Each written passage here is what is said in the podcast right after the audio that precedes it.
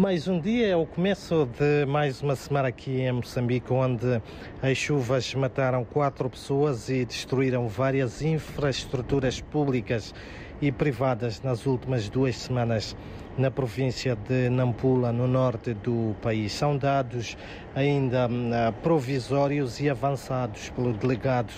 do Instituto Nacional de Gestão de Risco de Desastres ao nível desta província. Por outro lado, o Banco Mundial vai financiar com cerca de 29 milhões de euros a melhoria do saneamento do meio urbano na cidade de Climane, na província da Zambésia, na região centro de Moçambique. À luz deste financiamento, serão também construídas mais de 8 mil latrinas para igual número de famílias em zonas consideradas críticas da cidade, bem como serão ainda reabilitados 29 quilómetros de rede de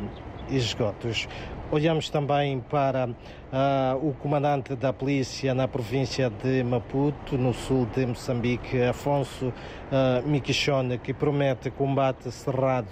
contra a venda e consumo de droga neste ponto do país. Posição essa assumida uh, em reação à denúncia popular da existência de pontos de venda e de consumo de substâncias psicotrópicas, incluindo para alunos no bairro de Junace, na Matola, este que foi igualmente uh, uh, confrontado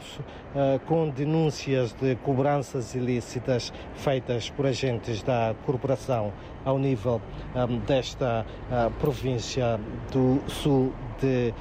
Moçambique. Em outras notas, dizer que o presidente da República, Felipe Nilsen, possa hoje, numa cerimónia no seu gabinete, o vice-ministro da Saúde,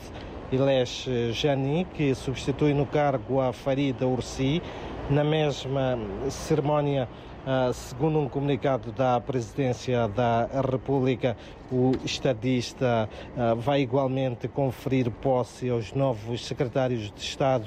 das províncias de Nampula, de Maputo, Niassa, Manica e também da Zambésia. Enquanto isso, e mesmo para terminar, o setor da educação convocou para hoje a imprensa para falar sobre a abertura do ano letivo escolar marcado para o dia 2 de fevereiro. São então estas algumas das notas de destaque para este início de segunda-feira, em que a temperatura máxima prevista aqui para a capital moçambicana é de 32 graus.